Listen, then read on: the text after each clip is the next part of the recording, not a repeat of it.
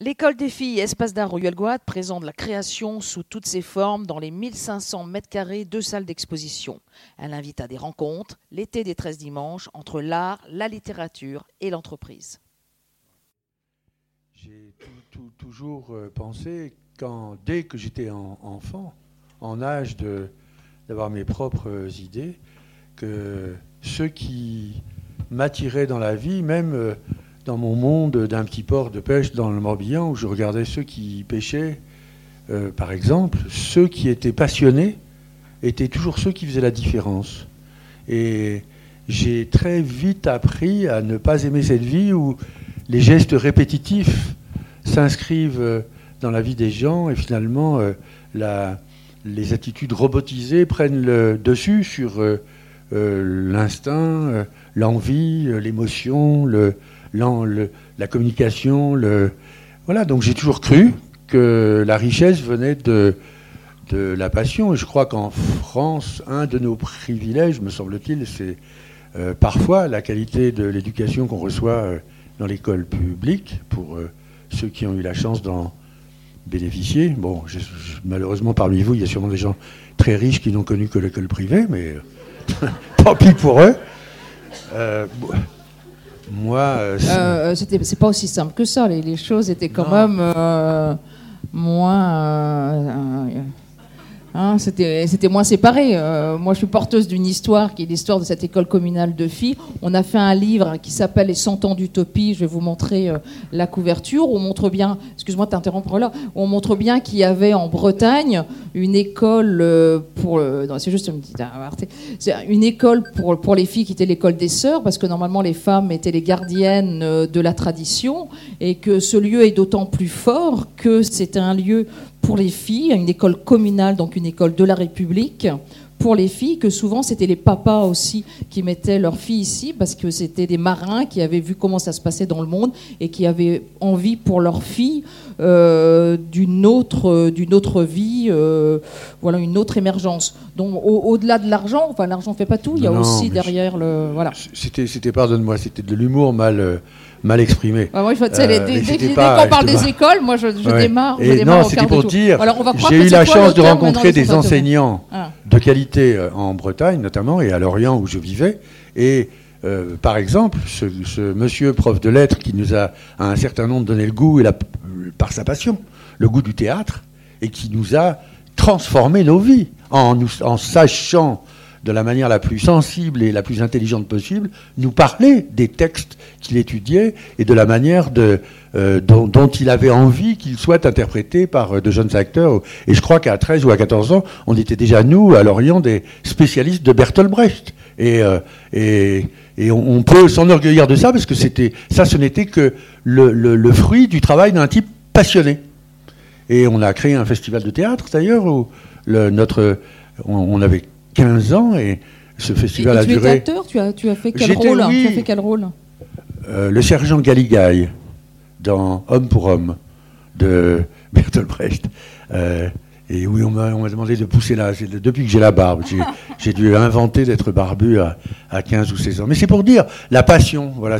Donc oui, j'ai eu envie de parler de passion. Je ne veux surtout pas monopoliser la parole parce que vous allez me trouver euh, euh très ennuyeux parce que je suis sûr que si vous êtes là, vous aussi, vous êtes tous passionnés. Mais il faut qu'on soit tous d'accord sur le fait que si on veut s'en sortir sur cette planète, à part les problèmes d'écologie, les problèmes de planète, les problèmes de bien fondés, euh, euh, qui, sont tous ceux qui sont largement euh, répandus dans tous les médias aujourd'hui, ce qui compte le plus, c'est de vivre avec intelligence et donc avec curiosité et avec passion. C'est tout ce que j'ai voulu souligner. Oui, bah, très bien. Ici, euh, Pierre-Ange, c'est la première fois qu'il vient, donc il ne connaît pas bien encore le dispositif de l'été des 13 dimanches. L'idée, c'est de, montrer à nos auditeurs, de montrer à nos auditeurs euh, des personnalités lumineuses, donc comme toi. Donc que tu nous racontes un peu ton parcours et comment la passion t'a accompagné dans tous tes choix et euh, voilà, dans, dans toutes tes œuvres. Parce que tu as fait des œuvres. Oui, j'ai su j'ai compris euh, tout petit que j'étais peut-être un petit phénomène, mais je ne le suis pas en fait. Mais à trois ans, je savais lire et écrire. Bon, c'est pas. Il y a plein d'autres gens qui ont ça, sans doute. Moi, j'ai eu cette, chance parce que, comme euh, mon, père avait la fâcheuse habitude de me, de me traiter durement. J'avais compris très petit qu'il fallait que je fasse le plus de choses possible pour pouvoir partir le plus vite possible de cette. parce que parfois je considérais comme un enfer.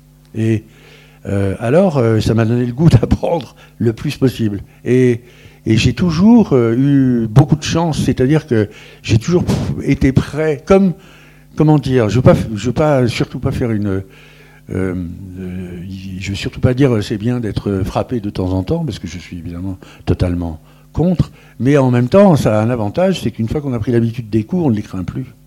Et donc, on peut poser plein de questions, parce que quelle que soit la question que je pose dans ma vie, la réponse ne me fera jamais mal. Euh, et ça, ça a développé chez moi énormément de curiosité. Donc l'envie de voyage, l'envie d'apprendre, l'envie de... Et puis, je vais faire un grand, un hymne absolu à la Bretagne, quand même, parce que euh, c'est une chance inouïe de naître dans le Morbihan. Euh, car... C'est Bretagne, le Morbihan. J'ai pas dit ça. Ah non, ah, non. je crois qu'il y a... Attends, il y a un autre... Non, mais je crois qu'il y a les Côte d'Armor, il me semble. Hein. Et puis il y a un autre truc, la fin du monde, je sais pas quoi, la fin du. J'ai oublié la fin. Le bout de la terre, le. Ah Fénard Ouest, ah non. Ah, le Far West, ah non. Le Finistère. Oui, voilà. Mais ça, c'est. Il n'y a, plus personne dans le Finistère quasiment maintenant, puisque. Non, non, les écoles sont désertées. Tout. Voilà. Alors, le Morbihan, en tout cas, vous aussi sûrement, mais moi, ça m'a donné deux structures fondamentales la campagne, la ferme, l'activité agricole, euh, la ferme de mon grand-père, euh, les animaux, très petits. J'étais un Indien. Euh, un Indien. Comme je, je n'avais pas besoin, je marchais dans, à travers champs à 6 ans, à 7 ans, je n'avais pas besoin de connaître le calendrier ou de savoir, d'avoir eu aucune connaissance particulière. La couleur de la feuille de l'arbre me disait quand les noisettes étaient bonnes. Le, la couleur de l'eau sur la petite mare me disait quand les tétards étaient là. c'est comme sont les Indiens. Je partais avec euh, mon copain euh, pêcher pieds nus, on marchait dans l'eau. Euh, je pense qu'on avait inventé cette marche où on ne dérange pas le poisson, où on, marche sans le, ce qui fait qu'on arrive sur lui et on peut le, le cueillir. Sans doute comme était, enfin en tout cas de ce que j'ai lu après dans les bandes dessinées, comme étaient les Indiens.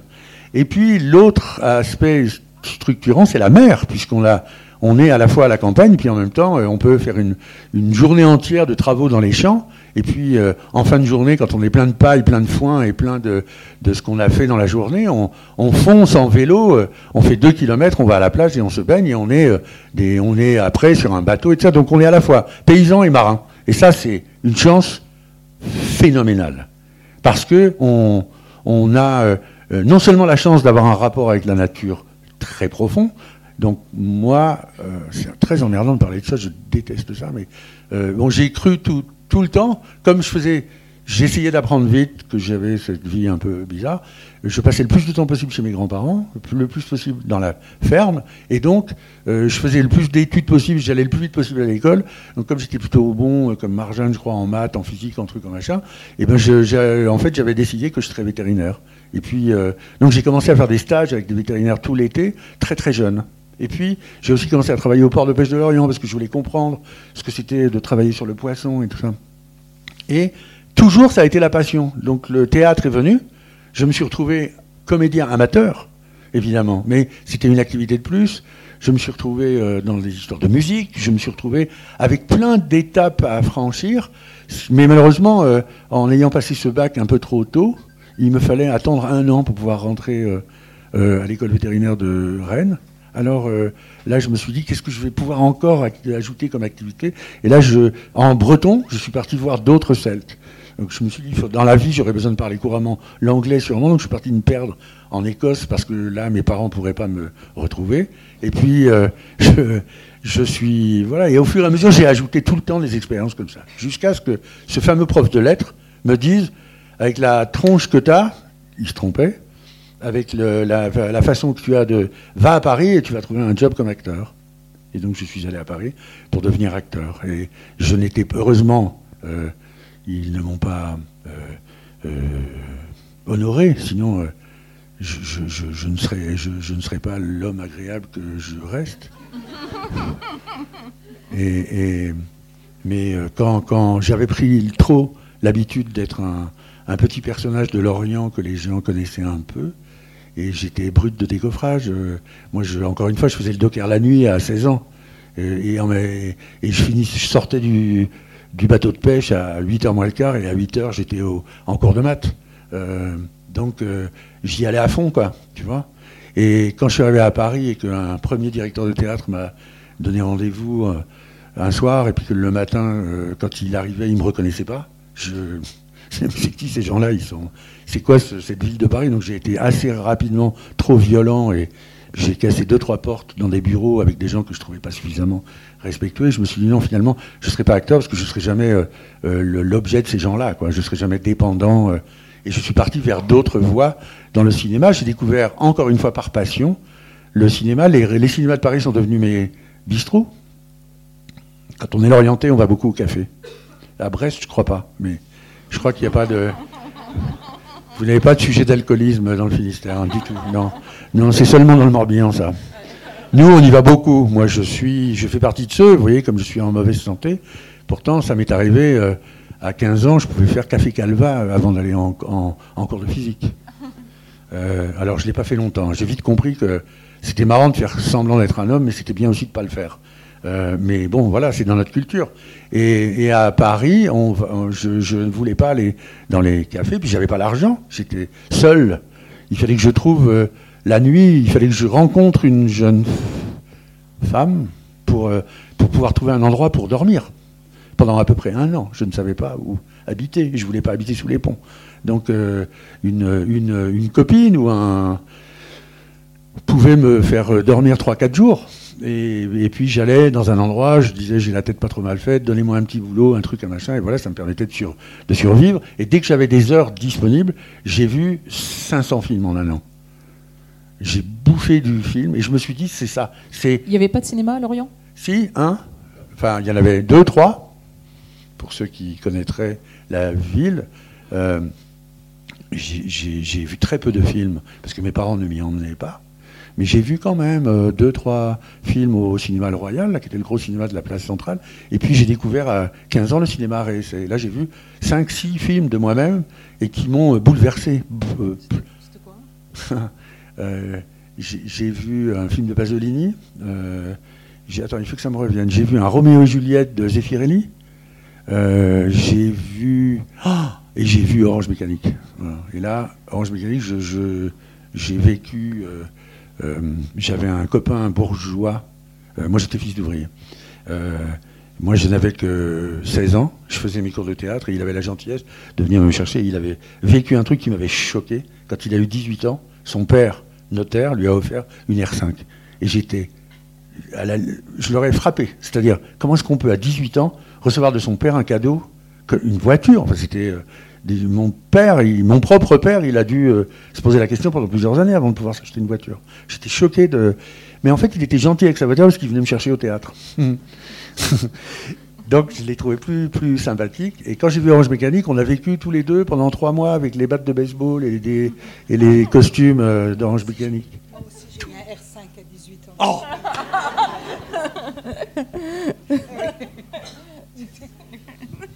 Et donc, euh, mais on frappait pas. On allait faire peur aux gens euh, sur les parkings la nuit, mais on les frappait pas évidemment. On faisait pas comme, on n'allait pas jusqu'au bout. Mais on s'amusait quand même avec le. Et Kubrick m'a, ça reste aujourd'hui mon cinéaste euh, fétiche, hein, mais je suis pas le seul. Ça reste le, personne, je crois, ne l'a remplacé, même si je ne considère pas qu'il y a le meilleur film du monde, il y a les 150 ou les 1000 meilleurs films du monde.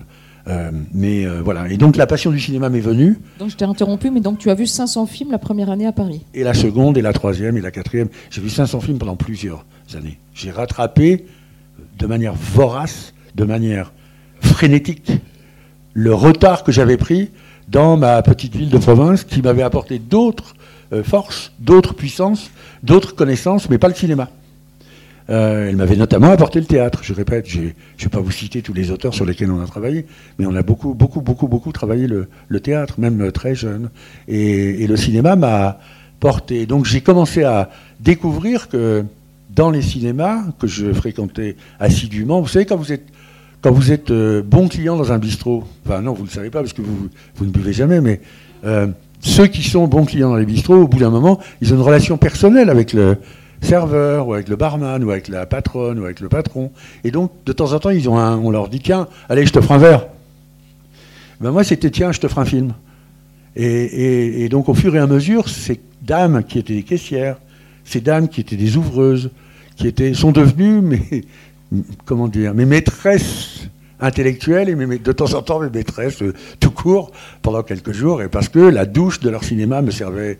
Euh, et parce que la grande salle du cinéma me permettait de dormir la nuit, parce que si j'avais la possibilité de rester la nuit dans ce cinéma-là, mais je pouvais me faire la séance de minuit et ça finissait à 2 heures, et le lendemain matin à 11 heures, j'étais sur le pont. J'avais juste le temps d'aller prendre un café. Donc je voyais tout. Il y a des cinémas plus confortables que d'autres pour la nuit? Non, mais s'il y a des passionnés ici. Pour, euh, il faut avoir le dos. Euh, écoute, euh, franchement, tu, tu, oui, tu te mets. moi, je me, comme dans un avion, je me mettais sur quatre sièges. Bon, ça m'arrivait de finir sur la moquette. C'était parfois aussi bien avec une, une veste sous le dos. Mais attends, je faisais pas ça toutes les nuits. Je faisais pas ça. Et croyez-moi que je parle beaucoup de bistrot, mais je faisais ça sans alcool. J'étais parfaitement lucide et ce n'était encore une fois qu'une attitude de, passionné. Pour moi, c'était un privilège. Peut-être il y avait un petit, il y avait un petit côté bossu de Notre-Dame. J'étais dans un lieu dans lequel personne d'autre ne pouvait pénétrer. Même le propriétaire du cinéma ne savait pas comment je vivais dans son cinéma. Ce qui fait qu'un jour, je devais repartir en Bretagne quand j'avais 18 ans pour. Euh, bah, pour, la, pour les faire, ces fameuses études de vétérinaire. Euh, et puis, j'avais quand même pris goût au cinéma. Je me suis dit. Euh, et donc, je suis allé voir ce propriétaire qui. Dans, il y avait une dizaine de cinémas que je fréquentais très régulièrement. Il y en avait notamment un qui était celui où je passais le plus de temps, qu'il y avait trois salles, donc plusieurs films. Et je suis allé le voir en lui disant écoute, il faudrait que tu me fasses confiance. J'ai la tête plutôt bien faite, je crois, tu vérifieras. Euh, j'ai découvert la passion du cinéma. je me suis attaché à ton lieu, on s'est croisé trois, quatre fois, on a un peu parlé. Euh, si je repars en Bretagne, je vais être peut-être vétérinaire, mais alcoolo, c'est sûr, parce que tous mes potes finissent comme ça. Oh, c'est comme ça, c'est notre vie. Et j'ai pas tellement envie de cette vie-là, en fait. Et je voudrais tellement faire quelque chose dans le cinéma, mais il faudrait que tu me donnes le job de. Il me dit Qu'est-ce que tu veux faire? Tu veux faire l'ouvreur? Non, je voudrais être le directeur. mais Blanche, t'as jamais. Oui, mais je suis meilleur que toi. Toi, tu toi, es propriétaire parce que tu es fils de riche et fils de bourgeois, ce qui était vrai. En plus, je te trouve sympathique, j'ai rien contre toi. Et, mais ta femme, que je connais, elle a tellement besoin que tu t'occupes d'elle. Vos deux bébés, ils ont tellement besoin que tu t'occupes d'eux. Prends-moi comme directeur, et si je suis mauvais, dans trois mois, tu me vires. Et si je suis bon, bah, tu seras content parce que ton cinéma tourne. Et tu seras un propriétaire de cinéma euh, réjoui. Et il m'a appelé une semaine après en me disant c'est bon, tu démarres. Et là, je me suis dit, waouh, yes. Et là, croyez-moi, j'ai encore plus bossé pour euh, faire en sorte que ce pari soit réussi. pour ceux qui aiment les chiffres, je vous jure qu'ils sont vrais encore aujourd'hui. Euh, le cinéma, l'année d'avant, avait fait 63 000 spectateurs. Et quand j'ai démarré, j'ai fait un an pile et j'ai fait 114 000. Donc, le double. Mais j'ai bossé, et puis j'ai eu de la chance. Et puis, vous savez, quand vous voulez les choses, elles viennent à vous. Il y a, une, il y a un cercle vertueux de passionnés qui s'est organisé tout autour et qui a fait que. C'est même pas moi tout seul, c'est. Euh, j'étais dans une tornade de d'activités, de, de, passion, encore une fois. Et le fait, alors là, ça va parler à tout le monde, j'espère. Je, je, voilà, voilà, maintenant j'ai 19 ans, je l'ai fait depuis un an.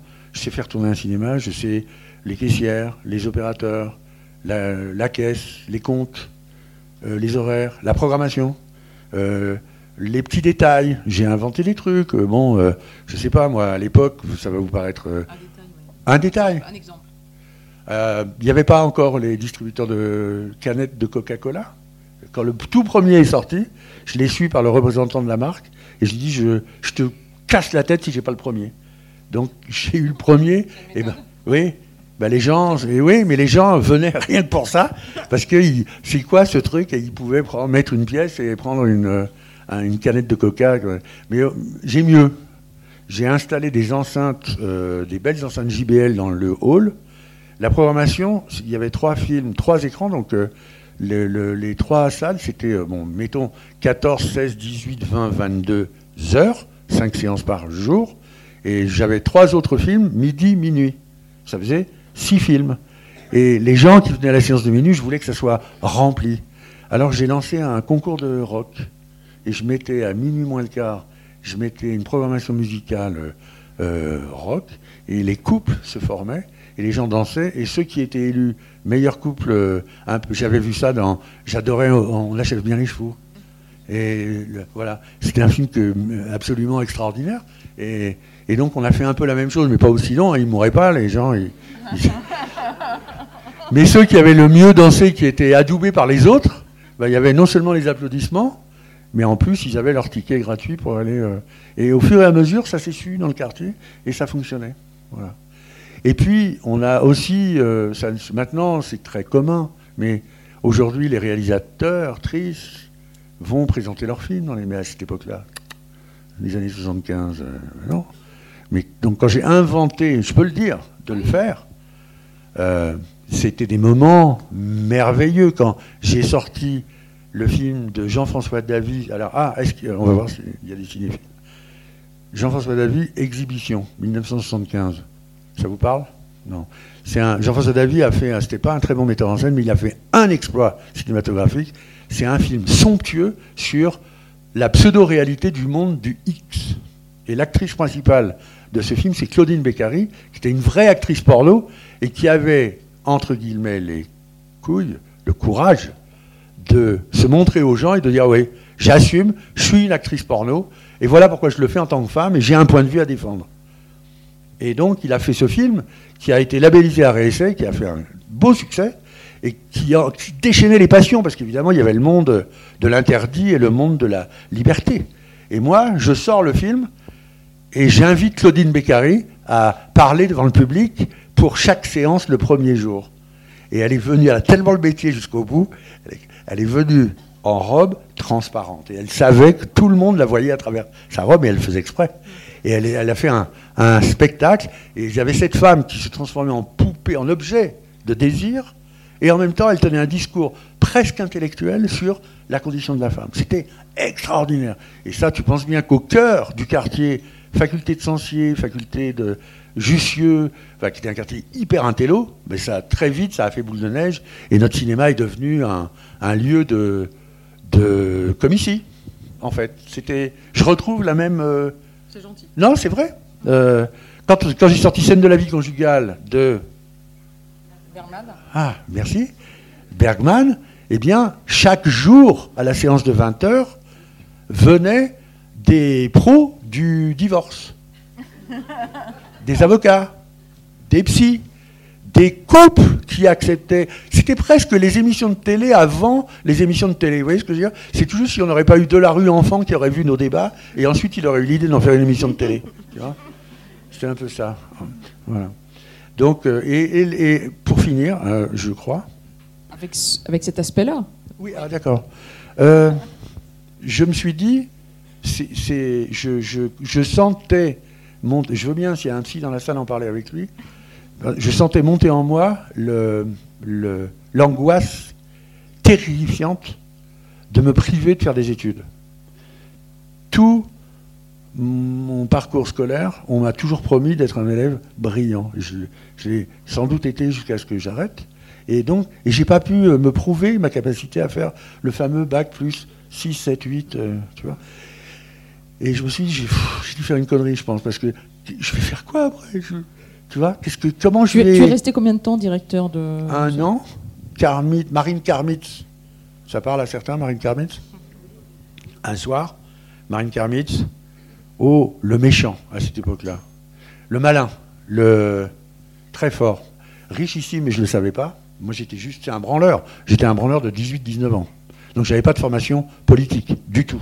En plus, un Lorientais qui a débarqué à Paris. Donc, autant vous dire que, euh, voyez, déjà à Brest, vous êtes très évolué, nous, à Lorient, beaucoup moins. Mais alors, euh, tu vois. Et un soir, il passe, j'avais fait un an et une semaine et il me dit, j'ai ouvert un cinéma qui s'appelle le 14 juillet Bastille. Donc c'est l'autre côté de la Seine. La clé était sans le Banton. je l'ai ouvert, mais j'ai dû le refermer parce que il y a quelque chose qui ne va pas et j'ai besoin de quelqu'un pour le réouvrir et le faire marcher. Alors, il a réussi à me convaincre de démissionner de ce cinéma-là. Et il me dit que ça va être une nouvelle expérience pour moi, ça va être un truc. Et donc, moi, je le fais. Donc, j'ai vécu la scène, de, le drame avec le propriétaire de la clé, les, pleurs, la tristesse de se quitter. Euh, ce mec qui m'avait donné ma chance, quand même. Et je pars chez Carmit, et il me donne toutes les clés. J'avais un trousseau de clés. Euh, je sais pas, il devait y avoir 45 clés sur le trousseau. C'était, il fallait avoir fait du, sport pour le. Et j'ouvre, le lendemain matin, j'ai signé mon contrat. J'ai une période d'essai de trois mois. Comme je suis beaucoup mieux payé que je n'étais payé comme patron du cinéma à la clé. Euh, ben, c'est normal, je progresse. Et puis j'ouvre le cinéma et je me dis, il est bien ce cinéma parce qu'il y a trois salles aussi. Et puis en plus, il avait eu la très bonne idée. Dans le sous-sol, il avait fait une librairie. Hyper bien, un lieu canon.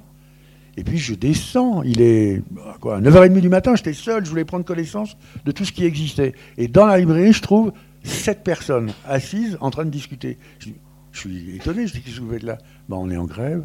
Mais grève, comment ça? Mais on est en grève depuis trois semaines, le cinéma est bloqué, c'est pour ça que.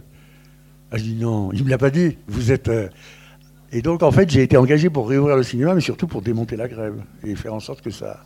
Donc là, j'ai appris la politique. Euh, mal, mais euh, assez rapidement. Voilà, et on a donc petit à petit, on s'est entendu, on a réouvert le, cinéma, et puis en fait, je, me suis assez mal entendu avec euh, Karmitz. Je ne comprenais pas les grands, le grand écart entre j'ai fait coup pour coup et camarade, et c'est ça qui m'impressionnait chez lui, parce que c'était un cinéaste combatif, euh, trotskiste.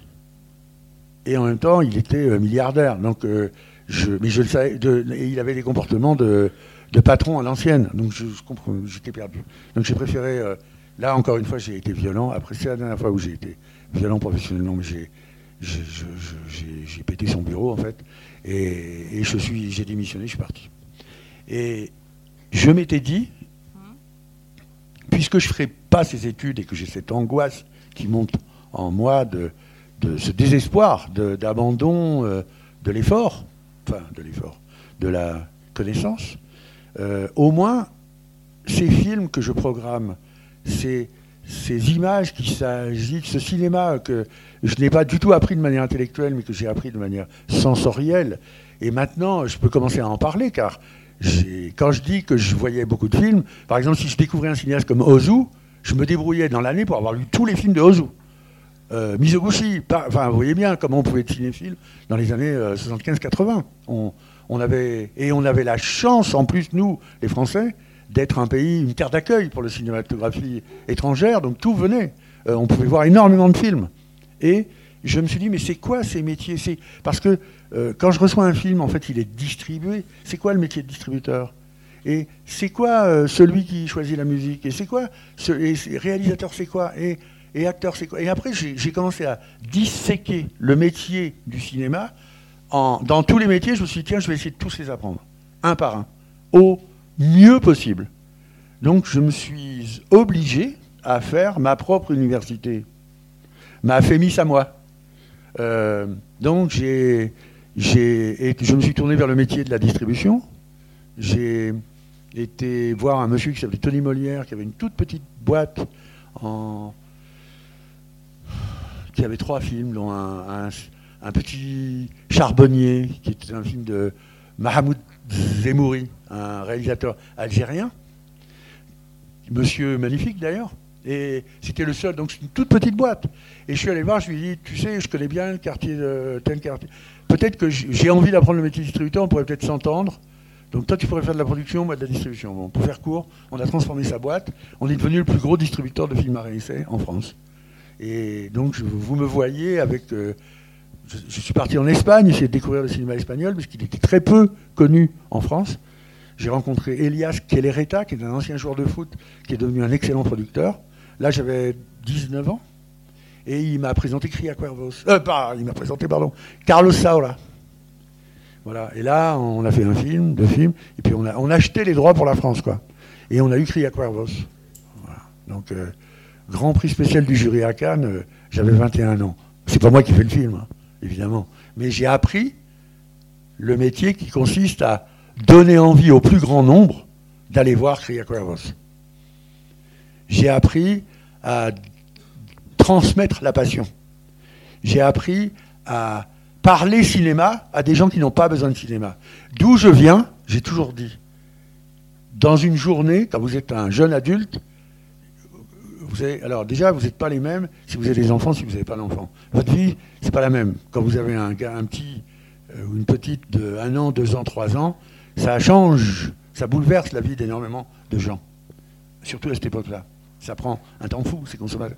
Mais il vous faut, dans la journée, il vous faut le pain, l'essence, l'école. Euh, il y a les biens de consommation qu'on va définir assez facilement. Mais le cinéma, ce n'est pas indispensable. Mais si vous allez voir un excellent film, ça peut changer votre vie. Si vous lisez un roman, ce roman peut transformer votre être. Si vous allez découvrir un artiste euh, dans tel musée, dans telle galerie, ça peut transformer votre esprit. Ça peut vous ouvrir sur quelque chose. Et le cinéma, il a cette, euh, euh, il a cette puissance d'être un art nouveau et un art dans lequel tellement de gens veulent y mettre énormément de créativité, énormément de puissance, de force. Et en plus, il a un avantage provisoire, c'est qu'il vient du monde entier. Donc euh, toutes les sensibilités, toutes les cultures peuvent s'y exprimer sans passer forcément par le filtre euh, des riches marchands, comme c'était le cas dans l'art, de mon point de vue, à cette époque-là. Euh, par le jeu des festivals, par le jeu de la presse. À l'époque, on avait la chance, dans les années 80, de vivre avec une presse qui n'est plus celle que vous connaissez ou que nous connaissons aujourd'hui. Difficile aujourd'hui d'être un journaliste de cinéma libre, critique, parce que vous devez répondre à votre rédacteur chef, qui lui-même doit répondre à son chef d'édition, qui lui-même doit répondre à son actionnaire.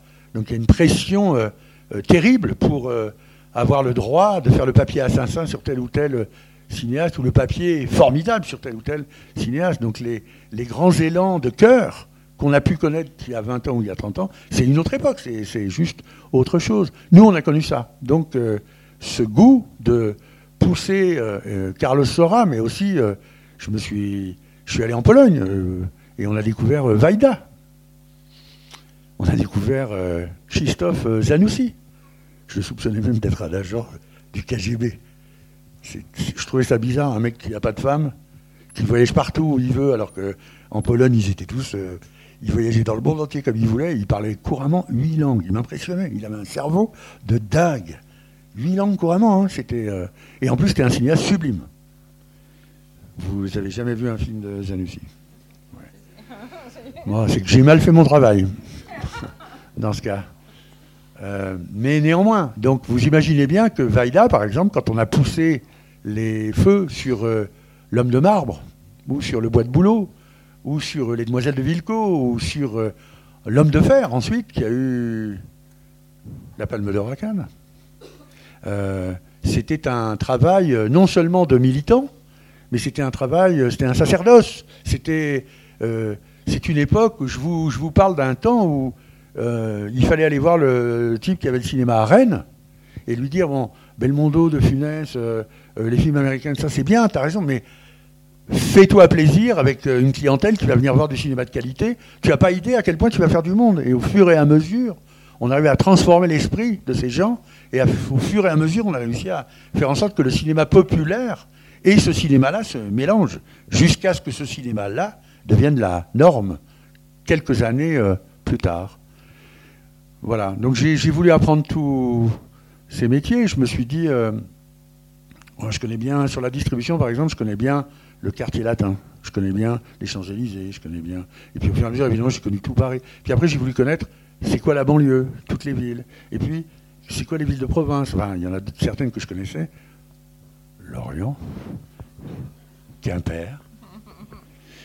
Euh, mais je suis, je suis allé, euh, en fait, France entière pousser le cinéma partout. Je crois, je peux m'enorgueillir euh, de, je connaissais toutes les salles de cinéma de France.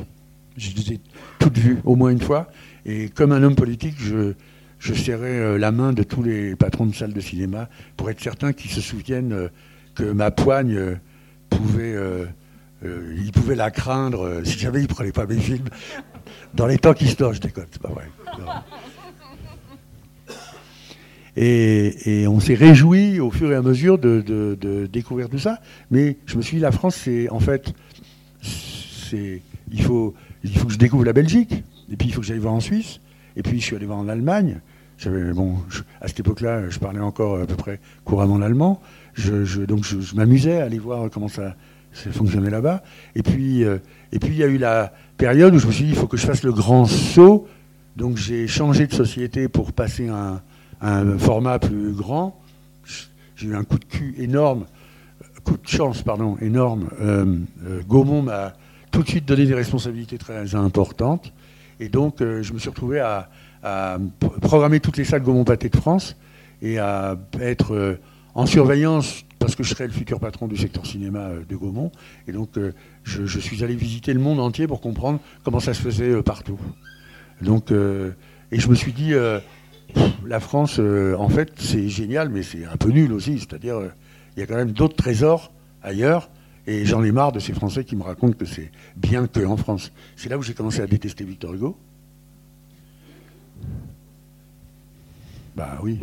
Euh, et à aimer le rap.